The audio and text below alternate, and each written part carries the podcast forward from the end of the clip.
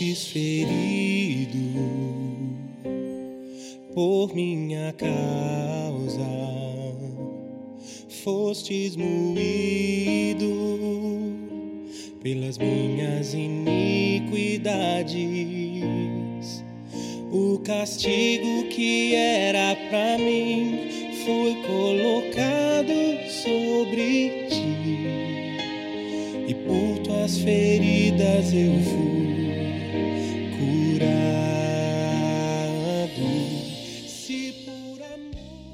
Podcast de mensagens da Home Church no Japão. Nosso desejo é que essas mensagens alcancem o seu coração e que Cristo seja Senhor e Salvador da sua vida. Para mais informações sobre a igreja, entre na página do Facebook Home Church Japão. Deus te abençoe. Se eu for levado ao fogo por ouvir a tua voz,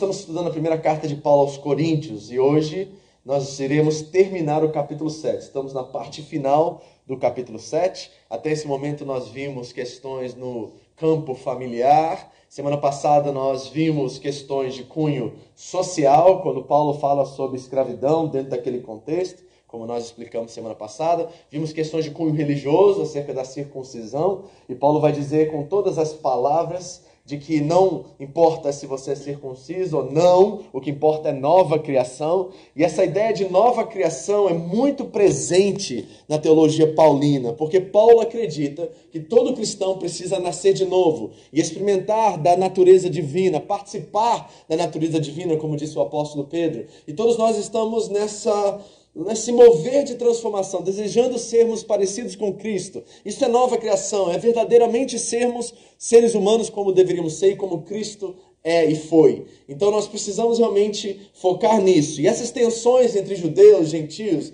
o contexto pagão daquela época, está levando a igreja a questionar a sua fé a fazer perguntas ao seu pai espiritual, que é Paulo. Então nós precisamos lembrar que há uma correspondência acontecendo aqui entre Paulo e a igreja em Corinto. Nós não temos essa primeira carta que foi escrita pelos coríntios e entregue ao apóstolo, a qual neste momento ele está respondendo inúmeras perguntas que estão relacionadas a essas tensões sociais, culturais, religiosas na região e na cidade. E hoje nós vamos ver talvez a parte mais difícil de interpretação desse capítulo. Tem coisas aqui que eu não sei de fato o que Paulo está dizendo, porque nós não temos a outra carta. Seria fácil se nós soubéssemos quais foram as perguntas, mas nós não sabemos. Então nós vamos tentar fazer um exercício aqui de tentar ao máximo responder e trabalhar o que está acontecendo aqui. O texto é 1 Paulo, primeira carta de Paulo aos Coríntios, do 7, 7 capítulo 7, do 25 ao 40. Você já achou aí?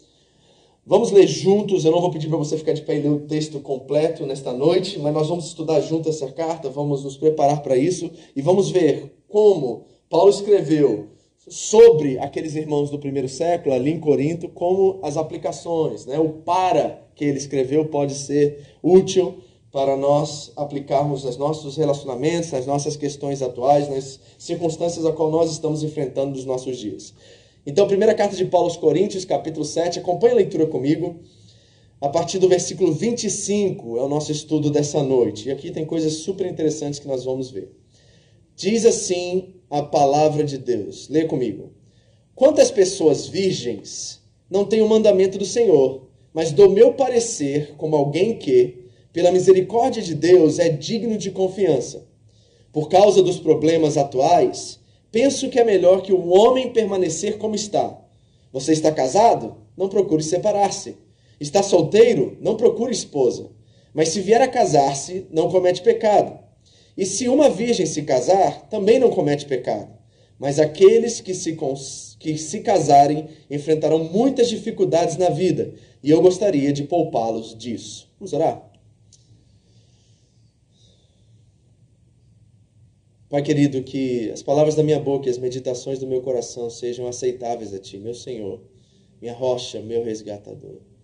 Espírito Santo, nos ajude nessa noite a entender a Tua palavra a, e que ela venha cair em terra fértil. Um coração que já foi preparado pelos cânticos, os louvores elogios ao Senhor. Nós preparamos a, a terra fértil, Deus, para a semente da palavra ser plantada nessa noite. Ajuda-nos, Senhor a reter tudo que vem do Senhor para nós. Ajuda-nos a enxergar-nos perante esse espelho que é a palavra de Deus e nos encontrarmos desesperados por uma mudança, desesperados por uma transformação e desejosos que teu Espírito trabalhe em nós, transforme-nos, transforme o nosso entendimento para que conheçamos a boa, perfeita e agradável vontade sua. Esse é o nosso desejo. Nos ajude, Senhor, nesta noite, em nome de Jesus. Amém. Amém? Volte ao 25 comigo. Ele começa dizendo: Quanto às pessoas virgens, então aqui já, já vemos que há uma pergunta sobre os solteiros, e especialmente sobre os virgens, as virgens nesse caso, certo? Então aqui nós já estamos vendo que Paulo está respondendo uma das perguntas que foi entregue a eles, a ele pelos coríntios. E ele diz: "Não tenho o mandamento do Senhor, mas dou o meu parecer", ou seja, Paulo está dando uma opinião acerca dos assuntos que nós vamos trabalhar nessa noite. Em alguns textos ele fala assim: Este eu digo a vocês porque recebi do Senhor. Outros ele diz assim: Agora digo eu e não o Senhor. Mas aqui ele é claro em dizer que o que ele vai dizer é uma opinião. E cada cristão deve, diante de Deus, assumir a sua responsabilidade diante de uma consciência livre para tomar as decisões. E esses conselhos que ele vai dar hoje são conselhos ao qual nós devemos considerar. Porque, de fato, para os coríntios, Paulo era o pai espiritual. E o pai espiritual da igreja, porque é através das doutrina, da doutrina dos apóstolos que nós conhecemos o Evangelho. Então, nós sabemos que esses conselhos também são aplicáveis a nós. Mas aqui é uma questão realmente de opinião. Cada um, diante de Deus, diante da sua consciência, deve tomar uma decisão de acordo com os princípios que vão ser relatados a partir do versículo 25. Então, ele diz que, como alguém que, pela misericórdia de Deus, alcançou confiança mediante aos coríntios. Paulo, pelo seu testemunho, pela sua vida, pelo poder de Deus que operava através dele, ele, ele adquiriu, ele conquistou, melhor dizendo, a confiança dos coríntios e também a nossa. Afinal de contas, é ele que escreve 13 das 29 cartas do Novo Testamento. Paulo é digno de confiança e por isso nós devemos ouvi-lo. Para nós que estamos nesse lado da era apostólica, que já temos a revelação e o cânon das Escrituras completo, o que Paulo diz é palavra de Deus para nós. É também inspirado pelo Espírito Santo para nós. Então devemos de fato considerar o que ele está dizendo. E aí ele diz algo que é super interessante nesse texto. Ele vai respaldar tudo que ele vai dizer baseado em uma coisa. E ele diz: por causa dos problemas atuais. Você viu isso? Ou seja, de acordo com as circunstâncias que estão acontecendo conosco nesse exato momento, deixa eu explicar para você como vocês devem se comportar. E essa questão dos problemas atuais, nós precisamos também considerar, porque senão nós provavelmente vamos errar na interpretação desse texto. E muitos erram porque não entendem que Paulo está mencionando uma situação que está acontecendo naquele momento, ali no Mediterrâneo, ali naquela igreja, a qual eles estão enfrentando algumas dificuldades que nós precisamos pensar. E por isso, nós vamos parar aqui nos problemas atuais do versículo 25 e 26 e nós vamos pular para o versículo 29 para que nós possamos descobrir quais são esses problemas atuais e depois voltar e ver a aplicação que Paulo faz quanto a isso, ok? Então leia comigo o 29 e o 31 rapidamente. Diz assim a palavra de Deus: olha, o que quero dizer é que o tempo é curto. De agora em diante, aqueles que têm esposa vivam como se não tivesse. Aqueles que choram, como se não chorasse. Os que estão felizes, como se não estivessem. Os que compram algo, como se nada possuíssem. Os que usam as coisas do mundo, como se não as usassem. Porque a forma presente deste mundo está passando. O que será que Paulo está dizendo com essas palavras? Será que Paulo está, de certa forma, olhando para um futuro distante? Será que é uma, um, dois, três versículos aqui, escatológicos, no sentido que fala sobre os últimos tempos? Eu acredito que sim e não.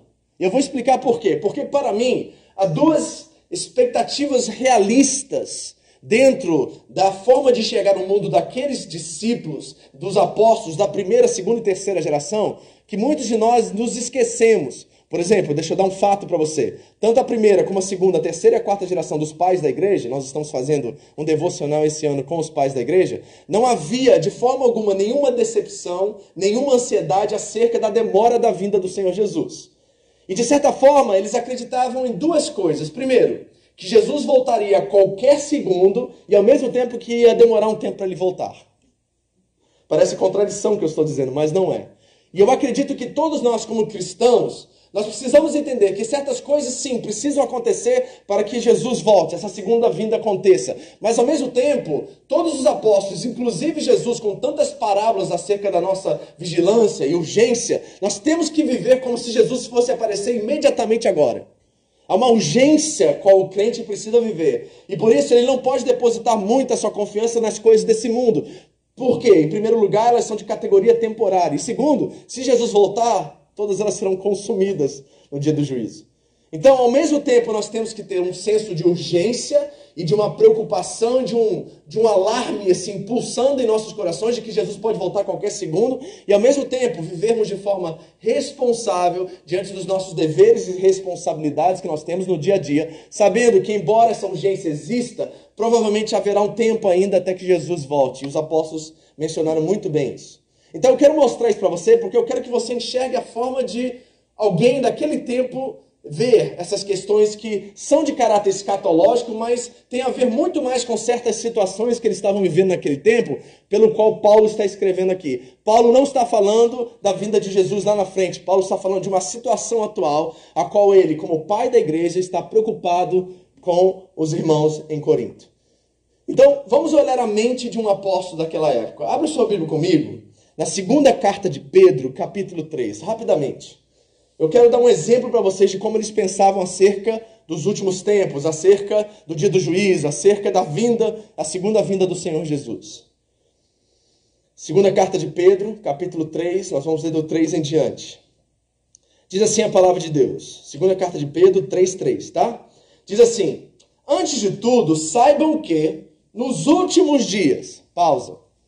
Eu tenho que pausar porque muitos crentes, no nosso contexto moderno que nós vivemos, acreditam que os últimos dias é os últimos dias do antes do Amargedon, da batalha final, da grande tribulação, e eles sempre colocam esses últimos dias nesse período aí de sete anos de tribulação, depois arrebatamento e todas essas ideias escatológicas. Mas para um judeu do primeiro século, e principalmente para os cristãos, eu acredito assim, eles tinham duas formas de enxergar o mundo e o tempo. Eles enxergavam com a era atual e a era por vir. Só era é dessa forma que eles liam os tempos. A era atual era a era até a ressurreição de Cristo. E após a ressurreição de Cristo, os últimos dias, a era por vir. Então, para um apóstolo de Jesus, os últimos dias engloba todo esse tempo, desde a ressurreição de Jesus até agora e até a vinda de Cristo. Então, nós estamos vivendo nos últimos dias. E as evidências são claras, não é? Então, esse senso de urgência já começa a se pronunciar para nós aqui no texto. Nós estamos vivendo nos últimos dias e precisamos viver como se Jesus voltasse em um piscar de olhos, como o apóstolo Paulo mesmo disse. Então, repare o que Pedro disse: Antes de tudo, saibam que nos últimos dias surgirão escarnecedores, zombando e seguindo suas próprias paixões. Olha o que eles dizem. Eles dirão: O que houve com a promessa da sua vinda? Desde que os antepassados morreram, tudo continua como desde o princípio da criação. Ou seja, eles estão dizendo assim: Ei, vocês estão anunciando a segunda vinda de Cristo? Cadê? Por que vocês continuam falando sobre Jesus voltar, Jesus voltar ele nunca volta? Vocês ficam anunciando isso, mas cadê? Onde que está isso?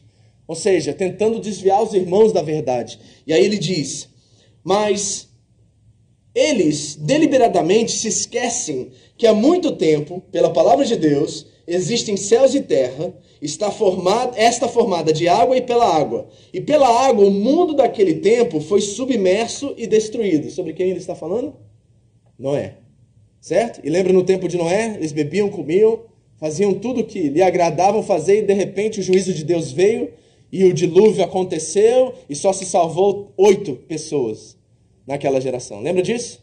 Então eles estavam como se nada estivesse acontecendo, tá tudo certo, tá tudo bom, eles estavam vivendo de boa, sem preocupação nenhuma com o futuro, e aí de repente o que acontece? O dilúvio.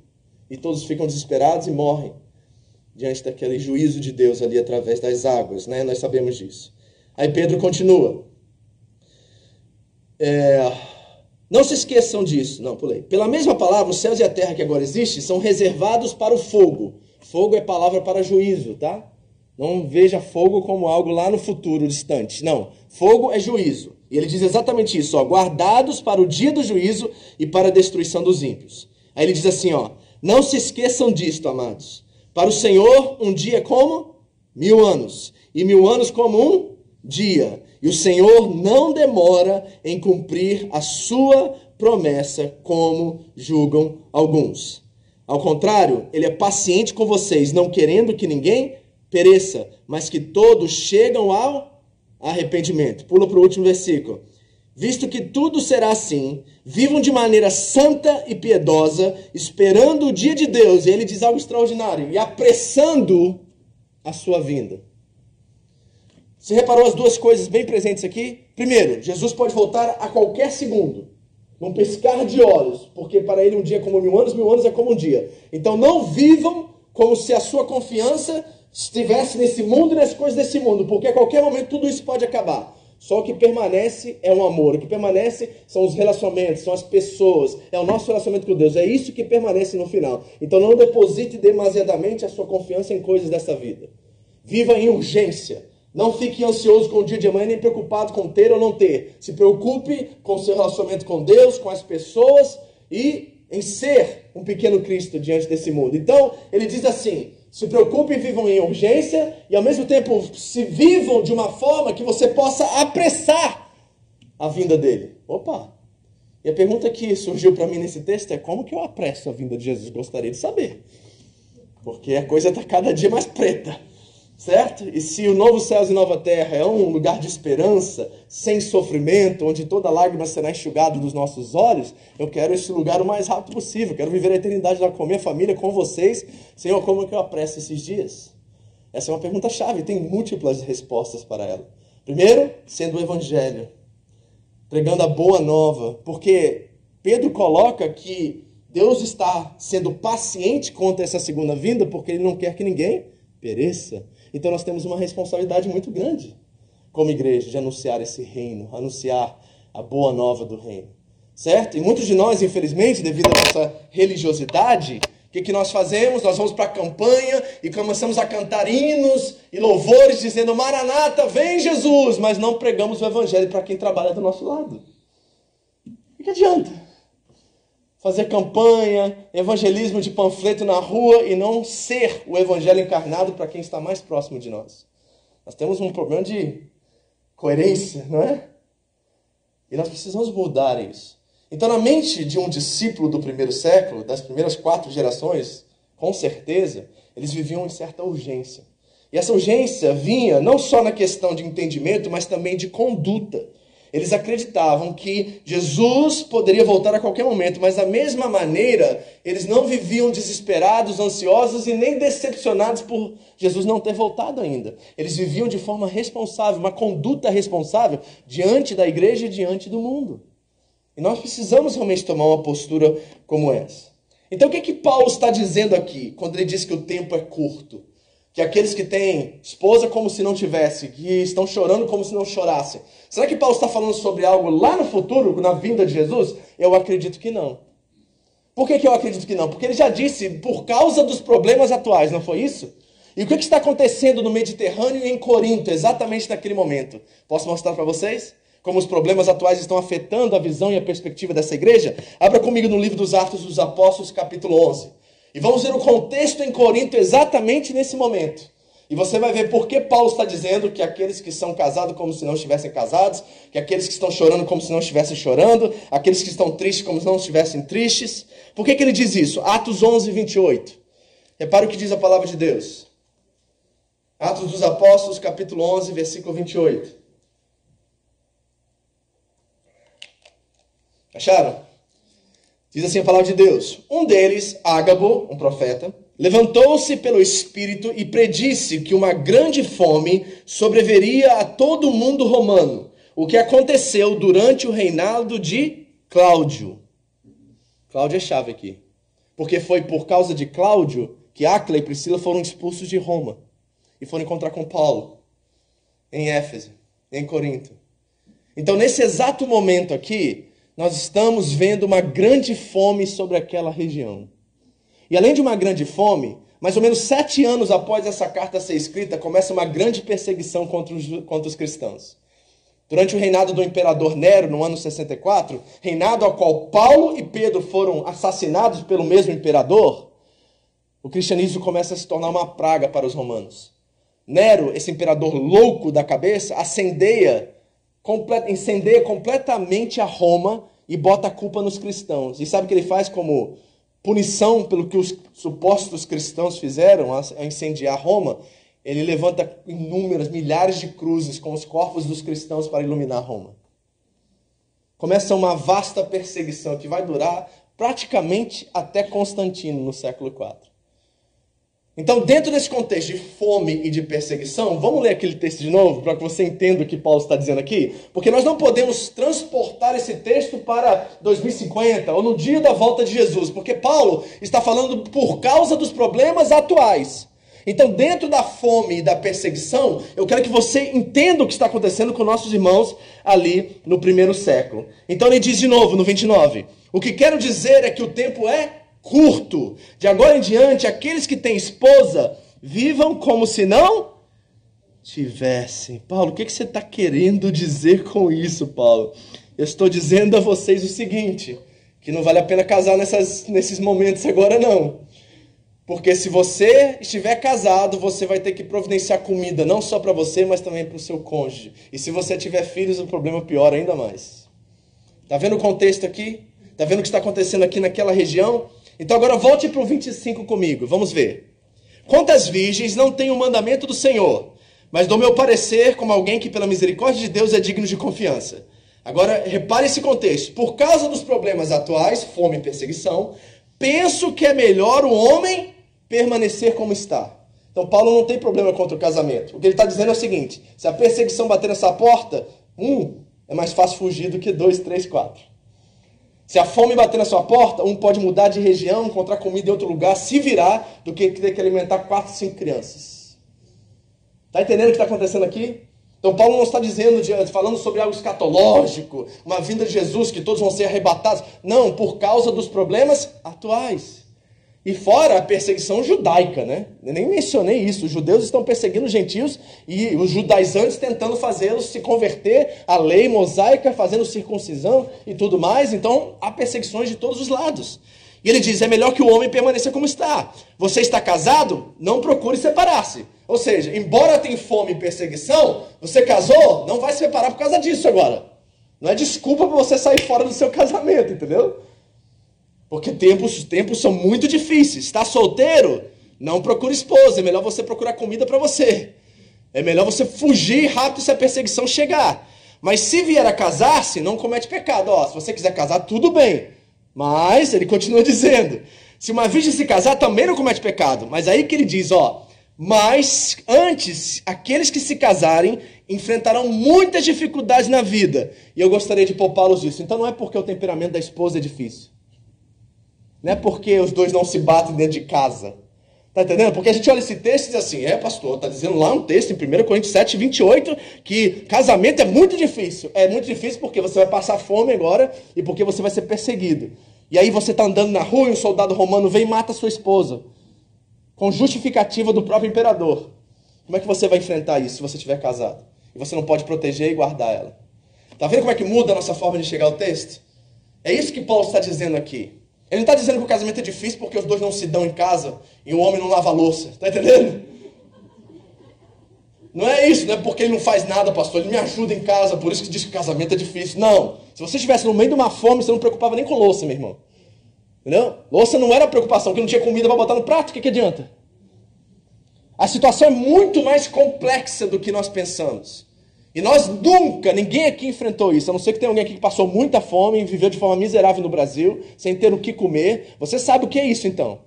Você pode muito bem expressar isso e sabe como que pesa o coração de alguém, ainda mais o provedor, o homem que é o provedor da casa e não poder sustentar os filhos, e não poder dar comida para a própria esposa, e às vezes até abrir mão de comer para que possa oferecer alguma coisa para eles. É nesse contexto. E fora isso tem os judeus, fora isso tem o Império Romano chegando na, na nuca de todo mundo agora. Nós estamos com um problema sério naquela igreja. Nós precisamos entender que esses irmãos, embora uma igreja muito cheia dos dons espirituais, uma igreja matura, né, uma igreja que estava enfrentando essas tensões de uma forma muito difícil, é uma igreja que está passando por uma luta que talvez nenhum de nós passamos aqui. Complicado o contexto ali em Corinto. Então vamos para o 32. Vamos ver isso na prática agora. Paulo diz assim, ó, gostaria de vê-los livres das preocupações. Não são questões corriqueiras, banais, ordinárias no casamento. Não é isso, gente. Tem muita coisa acontecendo aqui. O homem que não é casado preocupa-se com as coisas do Senhor e como agradar o Senhor. Mas o homem, mas o homem casado preocupa-se com as coisas deste mundo e como agradar a sua mulher e está dividido. Tanto a mulher não casada como a virgem preocupam-se com as coisas do Senhor para serem santas no corpo e no espírito. Mas a casada preocupa-se com as coisas deste mundo e como agradar o marido. O que, que Paulo está dizendo aqui, em outras palavras? Ele nos dá as características do casamento e as características da solteirice ou do celibato. Okay? Então vamos ver as características do casamento. Está preparado? Talvez você não vai gostar do que você vai ouvir, mas primeira coisa. Os casados enfrentarão mais dificuldades nessa vida. Primeiro, na questão circunstancial. Mas nós podemos fazer aplicações a isso. Certo? Agora nós podemos entrar nas questões mais é, periféricas à, à questão principal, que é o seguinte: você que casou com seu marido provavelmente já entendeu que você talvez casou com a pessoa errada. E eu vou dizer para você que isso é de propósito. Porque não tem nada melhor no casamento ou nada mais proposital da parte de Deus do que o casamento, porque ele é uma máquina de santificação. Não tem ninguém para ser um instrumento melhor de Deus para moldar você à imagem de Cristo do que o seu cônjuge. É ou não é? Sabe por quê? Porque ele está com você na maior parte do dia. Ele vê os defeitos que as pessoas na igreja que vê sua cara limpa e bonita não vê. Ele sabe como você é quando você está irritado, irritada. Ele sabe como é que você acorda de manhã, a medusa e o e o bafo de leão. Certo? Porque a intimidade é muito maior na relação a dois, não é? Então, passam dificuldades devido às circunstâncias, tem que trabalhar, certo? Tem que cuidar da família. Outra, as preocupações. O casamento é cheio de preocupações, porque quando você casa, você já não é mais responsável somente por si, mas você tem um cônjuge, você tem obrigações, deveres familiares, e quando os filhos vêm, aí, aí multiplica por 3, 10, não é verdade? Porque antes você tinha total liberdade, agora você tem que prestar conta de tudo e você tem que fazer tudo, não só para si, mas para todos que estão na sua casa. O casamento acaba com a liberdade. Não é? Outra coisa, há uma mutualidade no casamento. Quando você é solteiro, você deixa a louça sem lavar três dias, quatro dias, uma semana. Você nunca arruma a sua cama, deixa do jeito que está, afinal de contas você vai voltar e vai dormir mesmo. Não é assim que a gente pensa quando a gente é solteiro? Para que, eu vou arrumar minha cama se eu vou dormir mais tarde nela? Né? Carol reclamava, de pegava no pé da Carol, vai arrumar seu quarto, mas para que eu vou voltar e vou dormir lá de novo? Certo? O Rafa faz a mesma coisa, né, Rafa? Pois é. Nunca arrumou a cama, Rafael, olha só. Vai deitar lá mesmo, ninguém vai ver, né, Rafa? Aí, ó, tá aí um dos grandes benefícios da solteirice. Mas quando você é casado, você tem que arrumar a sua cama, porque não é você que dorme lá sozinho. E você tem uma mulher meio chatinha, que bichinho. Aí, ó. A pastora tem um princípio. Se você não arruma a sua cama, seu dia será bagunçado. E eu tenho que aguentar isso, tá entendendo? Eu casei, agora aguenta. Certo? É uma esquisitice dela, mas é o que é isso, e eu tenho que. certo? O solteiro, gente, ele deixa aquela pilha de bagunça assim, sabe onde está tudo. Né? Agora deixa isso em casa, casado, pra você ver o que acontece. Não dá. E outra coisa, agora os maridos não vão gostar que eu vou falar. A mutualidade de deveres, tarefas. Louça não é da mulher. Louça é de todos. Nós estamos numa missão e todos trabalhando juntos para o bem-estar da família, do todo e não das partes individuais. Então o que, que o casamento faz? Faz com que nós assumimos nossa responsabilidade. Então você chegou no trabalho cansado, sua esposa trabalhou também o dia inteiro cansado, e você foi o primeiro a entrar na cozinha e ver a louça. Sabe de quem é a responsabilidade? Sua. Porque não é tarefa dela e obrigação dela fazer isso, é obrigação de todos. E nós precisamos cooperar e trabalhar uns com os outros. Isso é vida de casado, amém, queridos? Então, Rafa, pensa dez vezes antes de casar, meu amigo. Porque essa cama vai começar a ser arrumada a partir do momento que você entra lá. Certo? Olha o que diz Dietrich Bonhoeffer, que foi um pastor durante o regime alemão na Segunda Guerra Mundial. Ele diz assim, ó: Em seu amor, você vê apenas o céu da sua própria felicidade. Vou repetir.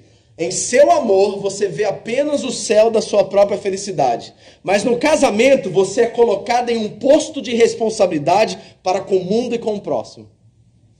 Posto de responsabilidade. Tem uma palavra que descreve casamento, é responsabilidade. Não somente por si, mas por todos que estão com você agora.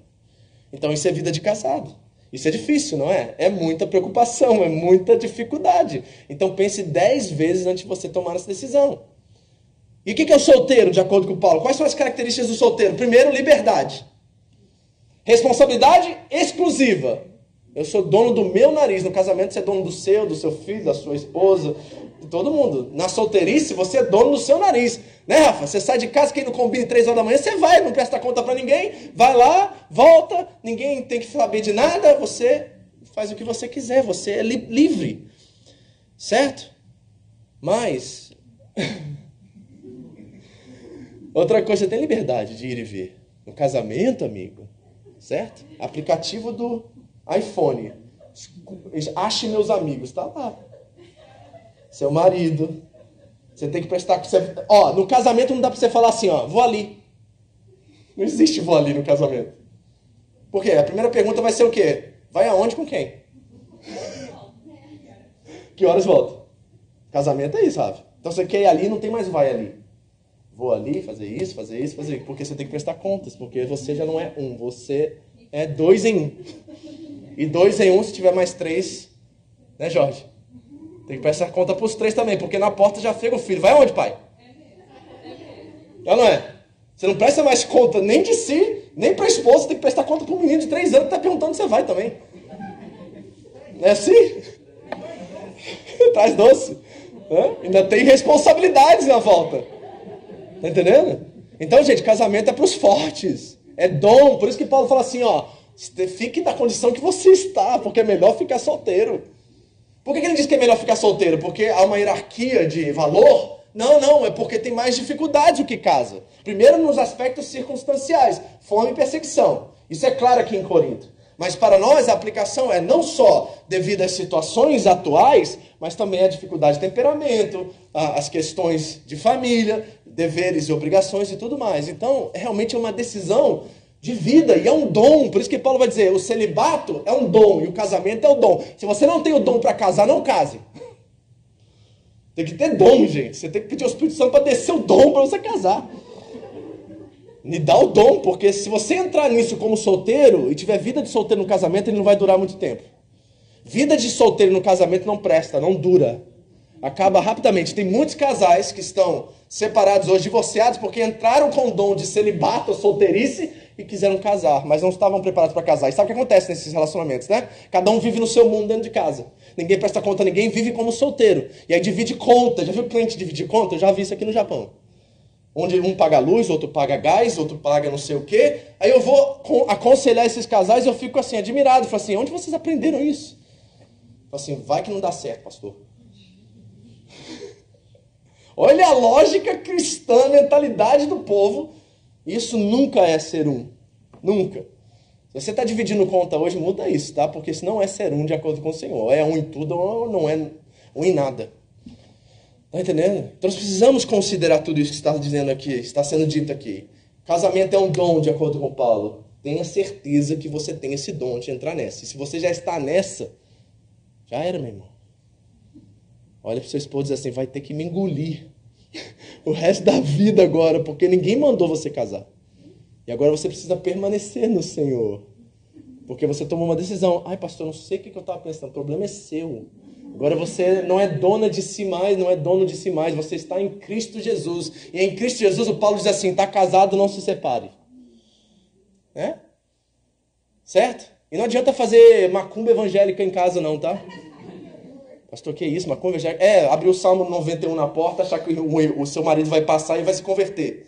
Ou botar aqueles louvores bem altos que enche a paciência do marido achando que aquilo vai converter ele de alguma forma. Não converte ninguém. É louvor, Bíblia aberta, né? óleo no travesseiro. Isso é tudo mandiba cristã, que eu não sei de onde que vem isso, que a gente aprendeu isso. Gente, quando Paulo diz ao carcereiro que ele e a casa dele será salva, é por causa do testemunho do carcereiro voltar para casa e parecer-se com Jesus. E quando Pedro diz assim para as mulheres que os homens são desobedientes, ele diz assim, que a mulher fica em silêncio e pela sua conduta ganha o seu marido. É vida, é evangelho encarnado.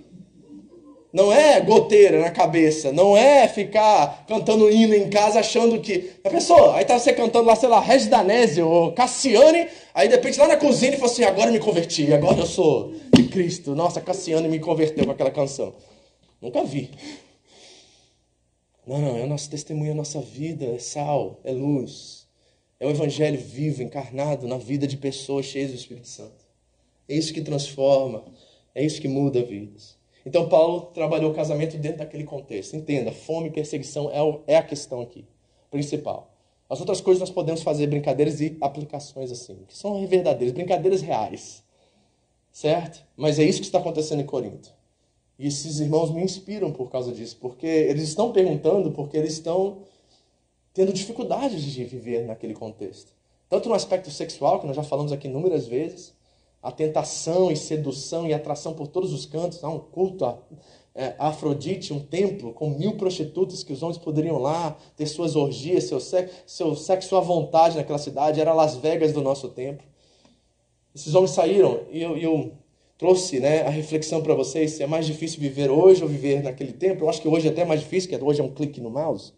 E você tem acesso a qualquer coisa, a qualquer momento que você quer. No seu celular você pode levar para o trabalho a pornografia.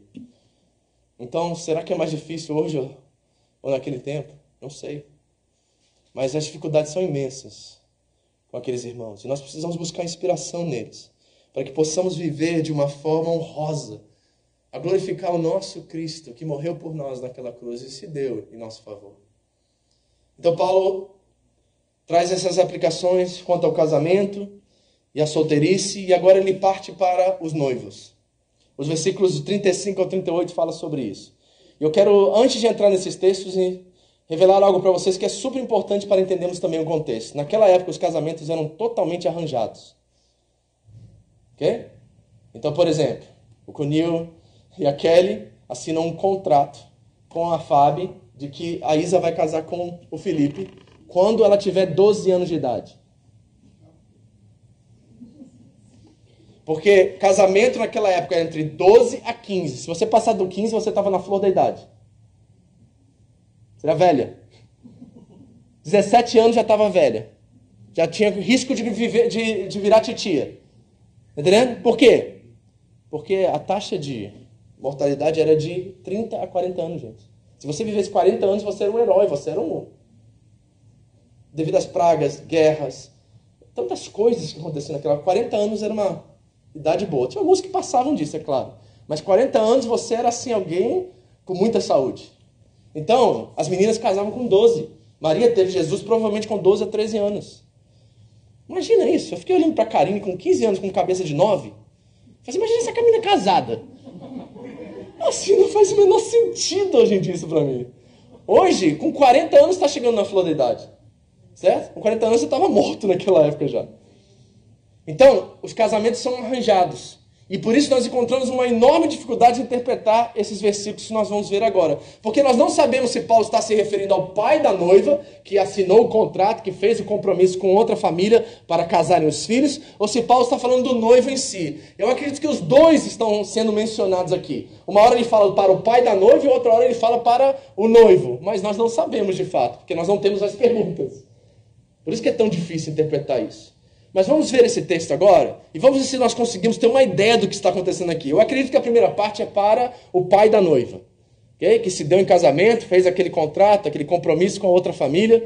Então ele diz assim, ó, versículo 35: Estou dizendo isso para o próprio bem de vocês, não para lhe impor restrições. Paulo não está dando ordens, Paulo está considerando e trazendo opiniões sobre esse assunto. Tem um assunto em Corinto de um pai e um noivo que não estão se entendendo devido a algum compromisso que não foi cumprido. Ok? Então ele diz assim: ó, não estou lhe impondo restrições, mas para que vocês possam viver de maneira correta, em plena consagração ao Senhor. Paulo quer que a igreja seja separada, diferente do mundo, separada e consagrada a Deus, que eles vivam de forma honrosa ao Senhor. E esse princípio é para nós também. Nós temos que viver dessa forma, em consagração. Você é propriedade exclusiva de Deus, você foi comprado por um alto preço. Esse corpo seu aí não pertence a você, pertence ao Senhor. Se nós estamos em Cristo Jesus.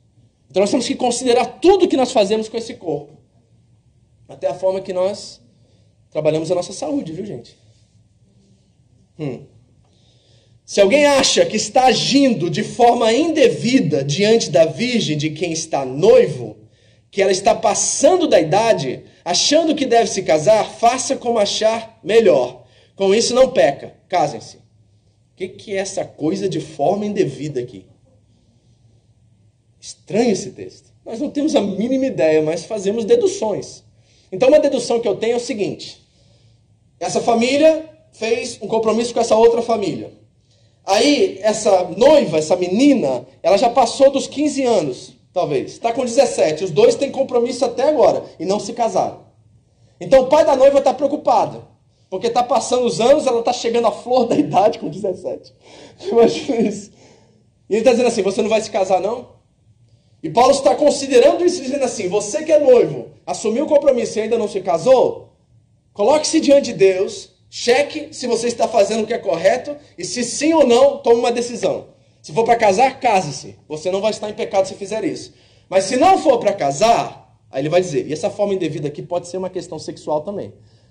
Quer ver um exemplo? Talvez os dois estão pretendidos um ao outro em casamento e rolou uma pegada ali um pouquinho mais forte. E aí os pais começaram a ver aquilo e falaram assim: isso vai dar errado. Eles vão cair em adultério, vão cair em pecado. Eles vão se dar sexualmente um ao outro. Então é melhor eles acelerar esse processo. Talvez essa família escreveu para Paulo e disse assim: Paulo, meu filho está aqui enrolando a moça aqui. E o que eu faço nessa situação? A minha filha já passou de 3 anos de noivado, está chegando aos 17, 18, 20 anos e ele não toma a decisão. O que, que eu faço? É isso que provavelmente Paulo está respondendo aqui. Então a forma indevida é uma questão de perigo na área sexual, ou porque o tempo está passando e eles não estão se decidindo um ao outro. Aí eu acho que ele vira para o noivo e diz assim: ó, Contudo, o homem que decidiu firmemente em seu coração que não se sente obrigado, mas tem controle sobre a sua própria vontade e decidiu não se casar com a virgem, este também faz bem. Então Paulo está olhando para o noivo e diz assim: ó, tudo bem, você está comprometido em casar, mas você não quer se casar? Você consegue se controlar? Tá vendo a pegada aqui? Se você consegue se controlar e não vai cair em pecado na área sexual, então tudo bem, termina o noivado. Espere no Senhor, dedique-se ao Senhor. Você não faz mal em fazer isso. Para de enrolar a menina. Talvez tenha outro pretendente para ela que ela pode encontrar. Então, por favor, não faça isso. Ou case, ou tome uma decisão e deixe esse relacionamento para que ambos possam estar livres para servir ao Senhor, por causa da solteirice é para o Senhor que nós vivemos. Está entendendo aqui o que está acontecendo? Aí ele diz assim: olha, é, aquele que se casa com a virgem faz bem, mas aquele que não se casa faz melhor. Assim, aquele que se casa com a virgem faz bem. Se você decidir se casar, amém. Tudo certo, não tem problema algum com isso. Mas aquele que não se casa faz melhor. Por que, Paulo? Porque casamento é pior do que celibato? Não, é por causa das situações atuais. É por causa da fome e da perseguição que está chegando. Então, para você que está sozinho, é mais fácil você fugir. É mais fácil você se alimentar do que você ter que ser responsável por outra pessoa. E naquela cultura, sendo a mulher propriedade do homem, era o homem responsável pela provisão em casa. Tá entendendo? Então é melhor você não se casar. Pensando bem nesse, nessa situação que está acontecendo aí, Fique solteiro, porque o bicho vai pegar daqui a pouco. Eu quero que você fique livre para poder fazer o que você tem que fazer sem se preocupar com outra pessoa. Ok? Então devolve ela para casa pai, do pai dela, o pai dela vai ser responsável por ela e eles vão assumir a bronca. Tá entendendo? Aí ele continua. Alguns conselhos extras. A mulher está ligada ao seu marido enquanto ele viver. Aí nós temos um problema sério aqui, com muitas interpretações principalmente de igrejas fundamentalistas, que usam esse versículo para dizer: tá vendo? Não pode se casar de novo, não tem segundo casamento. se o marido morrer, se o amigo se, traiu, se separou, não pode se casar de novo. Já vi muitas igrejas de cunho fundamentalista afirmarem que esse versículo é o respaldo para não permitir o segundo casamento. Mas aí você joga todo o capítulo fora e joga tudo que Jesus falou sobre as exceções.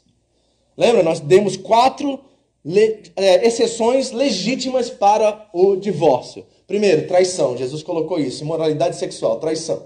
Segundo, abuso. Terceiro, rejeição. Quarto, abandono. Dentro dessa, desse guarda-chuva e da dureza de coração que eu já apresentei a você, a razão pelo qual a restauração e a reconciliação não acontecem é por causa da dureza de coração. A traição, o abandono, a rejeição, a violência tem perdão, tem arrependimento. Em casos extremos, é impossível, é insustentável isso. Mas dentro disso, o texto não está dizendo que se você casou uma vez e você foi traído e você se separou, que você não pode casar de novo. Não está dizendo isso, porque senão joga fora tudo que ele disse até aqui. Ele já estabeleceu as exceções. Por causa da imoralidade sexual, Moisés deu a carta de divórcio. Então ele não está dizendo que você não pode casar novamente. Ele mesmo disse: se o descrente sair, você está livre para casar novamente. Então Paulo não pode estar dizendo que só um casamento é legítimo. Okay? Então ele não está dizendo isso. Ele está dizendo que se você está num casamento cristão, de aliança, saudável, você pertence um ao outro até o dia da morte. E foi diante de Deus um voto que você fez no altar de vocês estarem juntos até a morte. Não há nenhuma opção para separação ou divórcio quando o casamento vai bem, quando as coisas estão corretas, quando estão no Senhor. Você foi chamado para viver toda a sua vida com essa pessoa. Ele diz: Mas, e ele dá a exceção, olha só. Se o marido morrer, ela estará livre para se casar com quem quiser. Sério, Paulo? Mais ou menos. Ele coloca uma condição, né? Você reparou? Contanto que ele pertença ao Senhor. Então morreu o maridão? Não vai lá fora buscar marido, não.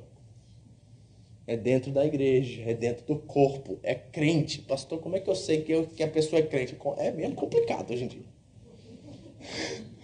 Hoje é complicado, porque tem muita gente religiosa, muito, hipó muito hipócrita dentro da igreja, infelizmente. Tenho que afirmar isso. Então é muito complicado. Então você tem que caminhar um bom tempo com essa pessoa para descobrir de fato quem ela é. Não dá para casar em um ano, talvez tem que ser amigo por um bom tempo, ver como é que ele trata o outro, ver como é que ele trata a família, ver como é que ele trata as pessoas, ver como é que ele reage às suas irritações. Gente, assim, amizade dois, três anos, noivado um ano, no máximo um ano e meio, puxando dois, casamento. E noivado e namoro é para casar. Então esse tempo de descoberta é fundamental, viu, Rafa? Quando você for casar, meu amigo, Seja amigo, conheça essa pessoa, vê como é que ela reage quando ela está passando seus piores dias, vê qual é a atitude dela. Porque depois de descobrir no casamento, você está lascado, que você vai ter que ficar o resto da sua vida com essa. Não vou falar. Entendeu? É agora a hora de fazer todos os checks. Quando a Carol foi casar, vocês sabem disso, a pastora mandou uma lista para Carol. Faz o check, Carol. Ele, como é que ele faz isso? Como é que ele faz isso? Como é que ele reage quando acontece isso? Aí a Carol mandava de vez em quando. Passou no primeiro, mãe. Passou no segundo, mãe. E ela mandava de vez em quando. Deu check no quarto. Aí quando deu check em tudo, aí a André falou assim, ok. Agora vai conhecer ele. Vai andar com ele, vai ser amigo. Vai começar um relacionamento. E aí nós vamos caminhar para isso. E deu um ano e meio, agosto agora eles vão casar. Certo? Quando? Um ano e meio, né? Quase dois anos, né? Eles vão casar. Tá entendendo? Então Paulo está colocando aqui uma exceção, gente. Ele tem que pertencer ao Senhor. Então, jovens, para vocês que estão aqui e você que está me assistindo, meu irmão, você precisa estar envolvido com eventos e coisas que estão acontecendo na igreja. Se você ficar preso à sua igreja local, provavelmente não vai aparecer essa amada, esse amado. Então você precisa participar de eventos, congressos, essas coisas que estão acontecendo. Aí no Japão é mais difícil ainda. Então é bom você saber o que está acontecendo no meio para que você possa considerar. E aí você vai para esses eventos e faz aquela oração de olho aberto, sabe? Fica de olho. Quem sabe aparece um, um seguidor de Jesus Cristo ali. Certo? E não fica só focado na beleza. Porque pode ser que tem algo muito mais belo e muito mais lindo no, na vida, no testemunho, na forma de ser família, que você já teve assim, quando você namorava, então até depois disso, você já teve com pessoas que, assim, você não achava atraente, e depois você passou muito tempo com ela e descobriu como ela é, a vida, o jeito dela ser, as, as, as formas dela agir e tudo mais, que essa pessoa de repente ficou bonita para você? Você achava ela feinha, tadinha, coitadinha dela. Coitadinho dele. Aí de repente começou a andar com aquela pessoa e falou, nossa, ela é tão legal fazendo isso. Pô, ela tem afinidades comigo nessa área. De repente se tornou bonita aquela pessoa para você. Entendeu? Você fala assim, nossa, acho que dá, liga. E de repente você descobre. Então, queridos, tá aqui. Que ele ou ela pertença ao Senhor. Esse é um condicional, tá? Então não adianta buscar, não, pastor, eu vou buscar, mas eu vou converter ele. Você vai desconverter, isso que vai acontecer. Não cai nessa que você vai trazer alguém para a igreja para converter essa pessoa. Todos os casos que eu conheço deu errado. Certo? Foi a pessoa que desconverteu. Segura que a gente vai fazer a pergunta no final. Estou quase terminando. Tem pergunta aí hoje, tá? Então continue comigo. Em meu parecer, olha o que Paulo diz novamente. Se ela se casar de novo, ela será mais feliz se permanecer solteira. De novo, Paulo está dizendo, os tempos são difíceis. Ele não está falando de temperamento, ele está falando das situações atuais. Fome, perseguição. Então, é melhor não se casar, porque não vai ter festa. Porque vai faltar comida. Não vai ter dinheiro para nada. Então, melhor você esperar no Senhor. Amém? E aí ele termina de uma forma assim extraordinária. Além de dizer aqui, que é muito importante, que quando Paulo diz assim, mas se ela decidir permanecer só, isso já era revolucionário naquela época. Por quê? Porque as mulheres pertenciam aos homens, elas eram propriedades do homem. E Paulo está dizendo assim: você tem direito de escolha, isso era revolucionário. Só a igreja tinha esse tipo de comportamento. O mundo lá fora, as mulheres pertenciam aos homens, você não escolhia ninguém, os homens te escolhiam. Qualquer homem romano, cidadão romano, poderia dizer assim: eu quero aquela mulher, vai lá, paga o dote pro pai e pega ela. E assim, é propriedade dele agora. Na igreja não vai ser assim, Paulo diz. As mulheres terão escolha, os homens terão escolhas, haverá mutualidade de deveres e obrigações, um reino de equidade. Tá vendo? De justiça, de paz, de alegria. Para todos, não há mais homem nem mulher, nem macho nem fêmea, nem grego nem judeu, todos são um em Cristo Jesus. Uau! Isso era revolucionário naquela época, gente. Por isso que os cristãos chamavam tanta atenção, porque era uma comunidade completamente diferente do mundo greco-romano. E aí Paulo termina de uma forma tão legal, gente. Porque, deixa eu, deixa eu ensinar para vocês o contexto aqui. Olha o que ele diz na última frase, versículo 40. E penso que também tenho o Espírito de Deus. Aí você fala assim, ah, tá, Paulo, você está só fazendo uma frase retórica aqui. Todo mundo sabe que você tem o Espírito de Deus, mas não é isso que está acontecendo. Sabe por quê? Lá em Corinto se levantou um grupinho de pessoas dizendo assim: o casamento não é bom. O casamento não é algo que os cristãos devem fazer, porque a área sexual é suja, imunda, porque fala da matéria. Gnósticos cristãos. Acreditavam que o casamento não deveria acontecer, que todos deveriam viver somente e exclusivamente para o Senhor. Consideravam o casamento como algo ruim. Um grupo dentro da igreja. E eles faziam, sabe como? Deus falou comigo. Gente, não tem noção do que eu já enfrentei aqui no Japão desse negócio de Deus falou comigo. Eu já vi casamentos sendo feitos na igreja porque pessoas chegaram, eram da mesma idade, tinham afinidades, estavam caminhando juntos, e aí a pastora, o pastor chegou e falou assim: Eu quero que vocês se casem agora. O Senhor falou comigo. Sabe quanto tempo durou esse casamento, né? Mas é, um ano. Certo? Isso está acontecendo nos nossos dias. E naquela época levantou um grupinho e dizia assim: Eu tenho o Espírito de Deus, eu sou um profeta, e eis que eu te digo, irmão. Casamento é do diabo. O Deus quer que você se dedique completamente a Ele, que você viva solteiro, no celibato, e se dedique completamente a Ele. E tinha outro grupo que dizia assim: casamento é muito bom e é uma obrigação, ninguém pode ficar solteiro. Isso está acontecendo lá em Corinto, as tensões e as brigas. E Paulo vai dizer assim: ó, aquele que escolhe ser solteiro, fique solteiro. Aquele que escolhe ser casado, casar por causa do dom, case-se. Paulo quebra esse povo no meio. Aí eu vejo Paulo escrevendo essa carta, ou tendo alguém escrevendo para ele, porque ele fazia muito isso. Ele buscava um escriba, aí ele digitava, ele falava e a pessoa escrevia. Tem algumas cartas que ele diz assim: essa eu escrevi do meu punho. Mas a maioria deles, porque ele tinha problema de vista, ele pegava outra pessoa para escrever a carta para ele. Aí eu fico olhando Paulo dizendo essa última frase e dando uma piscadinha assim: ó, diga a eles que eu também tenho o Espírito de Deus. É uma deixa de Facebook aqui, entendeu? Meio direta. Diz esse grupinho aí que está falando que casamento é do diabo e que o celibato também é, que eu tenho o Espírito de Deus, sei o que eu estou falando. Agora vamos botar um contra o outro, vamos ver quem tem mais o Espírito de Deus aqui? Os coríntios iam olhar para aquilo e falar assim: não, é o nosso pai espiritual. Nós vimos o que Deus usou Paulo aqui, quantos milagres, quantas coisas Deus fez. Como é que nós vamos comparar esses, que são um grupo político partidário, com o nosso pai espiritual? Eu tenho o Espírito de Deus, tá vendo? É isso que Paulo está dizendo. Então, gente, vamos considerar quatro coisas para a gente fechar aqui. Aplicação final. Eu encontrei esses conselhos no livro Se Não Tiver Amor, de Peter Wagner, tá? Ele diz assim: primeira coisa, leve o dom do celibato a sério. Celibato é um dom. Se você anseia pelo casamento, é porque você não tem o dom do celibato. O que, que eu quero dizer com isso? Pare de ficar fazendo miai na igreja. Chegou um, um menino de 37 anos de idade. Aí tá. É para pastor que eu tô falando isso, tá? Chegou um menino de 37, 38. Aí a igreja já fica de olho e fala assim: esse aí não vai ficar pra titi, não, nós vamos arrumar um papo pra ele. Só que o menino tá bem, sabe? Tá feliz da vida de não ter que se responsabilizar por mais ninguém, de não ter que arrumar a cama dele. Sabe? Ele pode ir e vir, está trabalhando juntando dinheiro dele, quer viajar ao mundo, não está pensando em casamento, ama o Senhor, é dedicado ao Senhor, serve ao Senhor. E a igreja está tentando enfiar casamento no menino. Gente, pelo amor de Deus, Paulo está dizendo assim: ó, se alguém escolheu isso, isso é de Deus. Ficar solteira é de Deus também. Isso que eu quero dizer para vocês, tá? Então para de ficar arrumando gente para casar. Considere que as pessoas têm sua própria escolha e sua própria consciência. E tudo bem, você pode dar até uma forcinha se ela te pedir, mas se ela não te pedir, para de ficar casando o povo dentro da igreja. É, a pastora arruma se você quiser casar, dá um jeito. Certo? É uma cupida. Certo? Mas, vamos parar de botar pressão nos nossos solteiros para ficar casando? Tá? Chegou alguém aí um pouquinho mais de idade, assim, né? Tá chegando flor da idade, é uma palavra que Paulo usa aqui. Deixa essa pessoa em paz, gente. A não ser que ela te procure e fale assim, ó, eu tô sozinha, queria tanto ter uma pessoa para compartilhar a vida comigo. Ah, é? Vou ligar para alguém. Aí você faz o miai se você quiser, tá? Você abençoa, você ajuda, mas não fica assim, olha, bonitinho o rapaz ali, olha, você tá vendo, você tá vendo?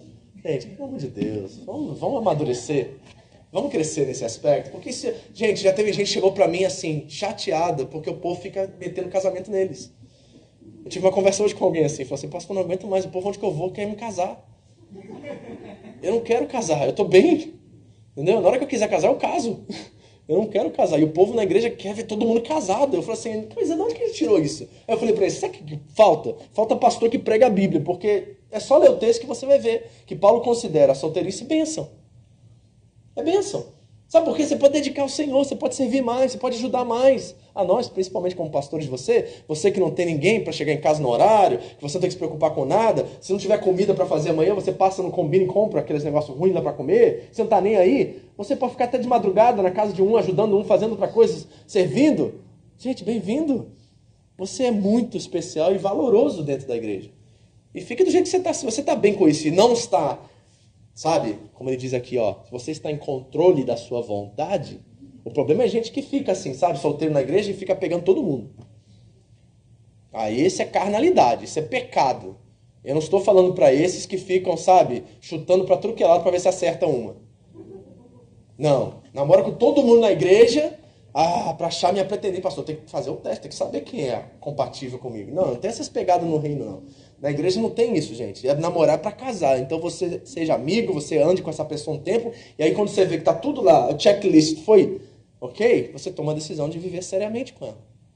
Ok? Então celibato é bênção. Amém? Quem é solteiro aqui? Olha pro Rafael e fala assim: você ficar solteiro, o Júnior também, é bênção, tá, Júnior? Se apressar isso não, tá bom? É de Deus. Tem muito tempo para servir a Deus, viu? A Dani também, viu, Dani? Tem tempo, viu, filha? Deus te abençoe e te dê paz contra isso, em nome de Jesus. não, não tem problemas. Sara tinha quase 100 quando teve filho, então tá tudo certo. Segundo, se você não tem o dom do celibato, case-se. O casamento é uma bênção, é digno de toda honra entre todos. Né? Eclesiastes diz que é melhor serem dois do que um. O próprio Senhor Jesus, o próprio Senhor, o Pai disse que não é bom que o homem esteja só. Certo? Paulo diz que é melhor casar do que viver abraçado. Então o casamento é bênção, gente. Amém? Eu vou fazer 22, né, André, esse ano? Porque é dois daqui uma semana. Vamos fazer aqui uma semana, baby. 99, 2001, 2000, 2021, 22. 22 e 24 juntos. Bastante tempo. Minha esposa é uma benção, gente. Casamento é muito bom. Casamento é uma benção. Às vezes a gente tem que ficar longe um tempinho, mas é uma benção. É bom, né? Casamento é uma benção, de verdade. Criar os filhos, ver os filhos crescerem, ver eles saírem de casa, ver eles né, traduzindo tudo aquilo que você ensinou para eles, isso é, é, um, é, um, legado extraordinário, é lindo demais isso. Casamento é benção, amém? Agora, se seu casamento não está uma benção, que tal você começar a dobrar seu joelhinho, a interceder, a ser um, um testemunho, um espelho de Cristo dentro da sua casa, não ficar forçando a barra, mas ser bênção, morrer para si mesmo, renunciar o que precisa ser renunciar para que você possa experimentar a bênção de Deus sobre a sua seu casamento. Terceiro, se você está para se casar, certifique-se que o seu futuro marido ou esposa seja uma pessoa no Senhor. Ok? O Elvis e a Letícia estavam lá hoje pela manhã, peguei no pé deles. Você não vai conseguir ouvir isso, mas eu falei para eles: Ó, oh, vocês têm certeza? Porque é muito fácil assim a gente falar assim: não, tá na igreja, no Senhor. Não, não tá na igreja não quer dizer que tá no Senhor, não. Né, gente? Você sabe disso, né? Estar na, estar na igreja não significa que essa pessoa pertence ao Senhor. É o novo nascimento que dá certeza de que a pessoa pertence ao Senhor. Ou seja, mudança de vida, mudança de atitude, mudança de comportamento, mudança de valores, mudança de desejos. E eu sei que muitos erraram quanto a isso. Casaram-se por paixão, por desejo, por pecado, tiveram que se acertar porque estão na igreja, os pais são crentes, e aí vai ter que casar, porque agora já, já já se relacionou sexualmente, agora é casa, já tem, tá grávido, tem que casar. E aí muitos casamentos vivem um desastre por muitos anos por causa dessa forçação de barra ou de querer logo é, experimentar a área sexual. Então, para você que está desse lado ainda não casou, verifique com muita clareza que essa pessoa está em Cristo. E você que já está casado, você que está casado com alguém que está na igreja, mas não teve uma experiência de novo nascimento ainda, meu irmão, é muito joelho no chão, é muita campanha de oração, é muito Cristo em você. E como eu já disse, as mulheres, se for o caso, é pela conduta, é pelo silêncio, é pela oração, é pela vida de Deus em você, de ser tal forma parecida com Cristo que você constrange o seu marido. Esse homem vai olhar para você e falar assim: não tem como eu não servir o Deus dessa mulher, porque essa mulher é incrível. Essa mulher é uma coisa assim, eu tento fazer o mal com ela, ela me devolve bem. Eu tento arruinar a vida dela, estragar, chatear ela, eu fico botando coisa na cabeça dela, tentando, ela só me devolve coisas boas. Como que eu não sirvo um Deus dela? Como que eu não faço o que ela, vivo o que ela quer? Como é que eu não abençoo essa mulher? É esse tipo de mulher bem-aventurada, aquela de Provérbios 31, que Deus está buscando, e vice-versa. É raro, né? É estranho isso, não é? Eu estava pensando sobre isso outro dia. É raro ver casos onde a mulher é descrente e o homem é crente. Eu não sei se eu conheço algum. Pensando nisso agora. Eu conheço muitos em que a mulher é crente e o marido é descrente. E eu estou falando de gente dentro ou fora da igreja. Então, faz o dever de casa antes, tá? Porque é muito sério isso. Depois você vai sofrer muito por causa disso. E muitos de nós eu sei que já estão num lugar e falam assim, pastor, eu devia ter feito. É, mas você tem chance ainda. Agora seja o que você tem que ser para transformar esse seu lar. E última coisa, se você está casado com uma pessoa incrédula, faça todos os esforços necessários para manter esse casamento. Dicas de Pira Wagner, tá? E o que Paulo disse aqui para a gente por todo esse capítulo. Então nós temos algumas coisas a considerar para a gente terminar. Primeiro, quais são as circunstâncias e situações que nós estamos experimentando nos nossos dias que podem nos ajudar a enxergar o casamento, o celibato, a solteirice, o noivado, a ser viúva ou viúvo. Como? Devemos responder com essa com esse entendimento de urgência. Jesus pode voltar agora. Gente, é verdade, sabia? A gente pode sair dessa porta aqui hoje à noite, entrar no nosso carro e de repente o céu se abre. Tá pronto? Tá pronto? Né? Porque a gente, infelizmente, a gente vive assim, não, amanhã me acerta. Paulo disse que não piscar dos olhos. Paulo não está esperando muita coisa. Paulo tinha certeza que ia acontecer a qualquer momento. Ele tinha esse senso de urgência dentro dele. Você está pronto? Se hoje, você que está em casa, você está pronto? Se os céus se abrissem hoje, Jesus estivesse voltando, segunda vinda, e aí, aí você ia cair e perguntar. Aí eu já, eu já vi um monte, de, eu fico pensando em um monte de crente, quando o céu se abre, cai de joelho, oh Jesus, deixa eu perdoar meu pecado ele.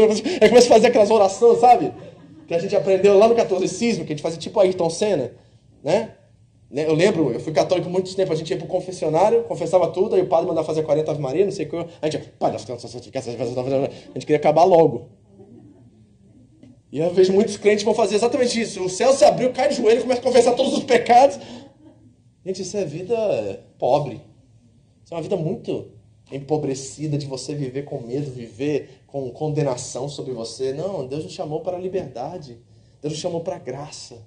Então, enfrente, seja qual for a situação, e mude a realidade. Você tem poder, pelo Espírito Santo, de mudar a situação que você está vivendo agora. É caos, é inferno dentro de casa, transforme num pedaço do céu.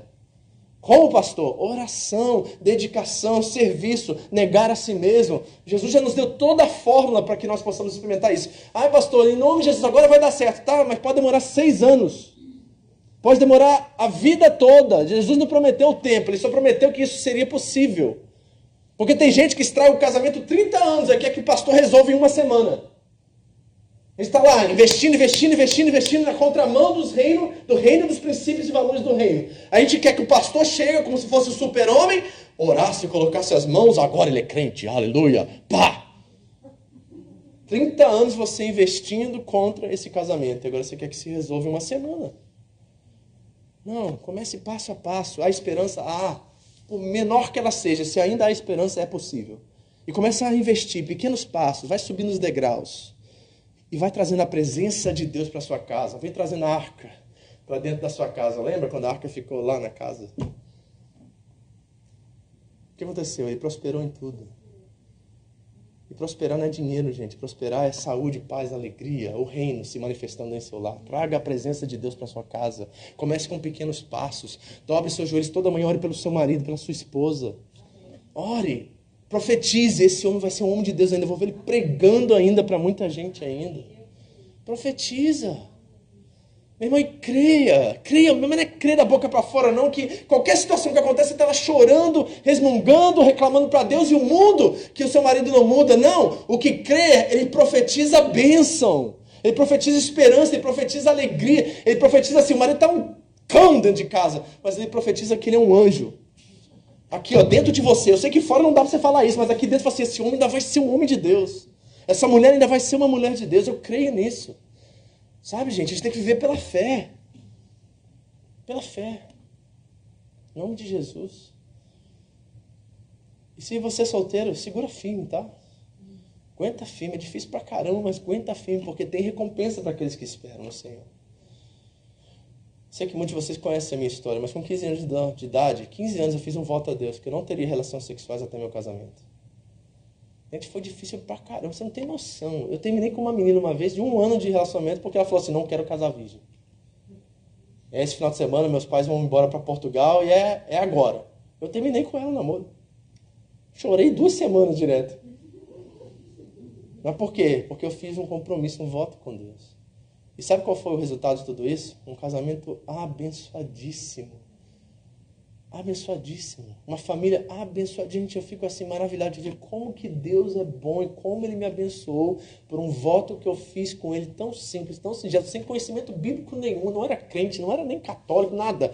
Eu lembro no chuveiro naquele dia, eu falei, Deus, se eu tiver relações sexuais antes do casamento, manda o raio e me mata. Essa foi a minha oração. Por isso que eu corria, né? Eu ia morrer a qualquer hora. Eu não estava no casa de Deus, não. Eu, queria, eu não queria morrer. Porque eu fui louco de fazer esse voto agora, Deus ia cumprir aí, eu estou lascado se eu fizer. Mas sabe uma coisa? A Bíblia diz que nós temos que efetuar nossa salvação com temor e com tremor. Então o medo faz parte, de certa forma. Um medo que leva-nos ao temor de Deus. Então vale a pena, gente. Você quer ter um casamento abençoado? Você está casado já? Mude essa história hoje. Toma uma decisão assim, Deus me falou assim, oh, vou jejuar para esse homem, vou jejuar por ele, por essa questão aqui, até esse homem mudar. Eu vou jejuar até essa mulher mudar. Eu vou tomar uma postura espiritual quanto a essa situação. Eu não vou mais ficar chorando, me engano por todo canto aí, falando com todo mundo que meu casamento não presta, que isso não acontece. Eu vou calar minha boca e em silêncio, como a palavra me diz, eu vou, pela minha conduta, conquistar o meu marido. Conquistar a minha esposa. Casamento é importante, gente. E para nós que estamos no reino, na igreja, ele se torna ainda mais porque a taxa de divórcio na igreja é igual à taxa de divórcio no mundo. Nós estamos empatados com o mundo na taxa de divórcio. Isso é, um, isso é abominável. Isso é uma lástima assim. Como? O que aconteceu? O que aconteceu é que nós assimilamos demais o mundo. E nós precisamos ser contra. Estamos no mundo, mas não somos dele. Então, que tal nós fazermos uma oração agora? Você que está em casa, você que está aqui. E tomar uma decisão de fazer a nossa casa bendita, a nossa casa um lugar de encontro com Deus, um, a presença de Deus vai estar ali. Quando eu entrar, quando eu sair, o Senhor irá me abençoar. meu casamento, eu creio, eu profetizo que ainda será uma referência para muitas e muitas famílias. Eu vou abençoar as famílias da terra com a minha relação com a minha esposa, com o meu marido. Eu vou ver isso, amém? Vamos orar. Eu te desesperadamente. Eu te amo incondicionalmente. Muito obrigado por ouvir essa mensagem. Foi um prazer ter você conosco. Entre em contato Home Church Japão no Facebook. Nos deixe saber como Jesus transformou a sua vida. Deus te abençoe. Tudo que eu fizer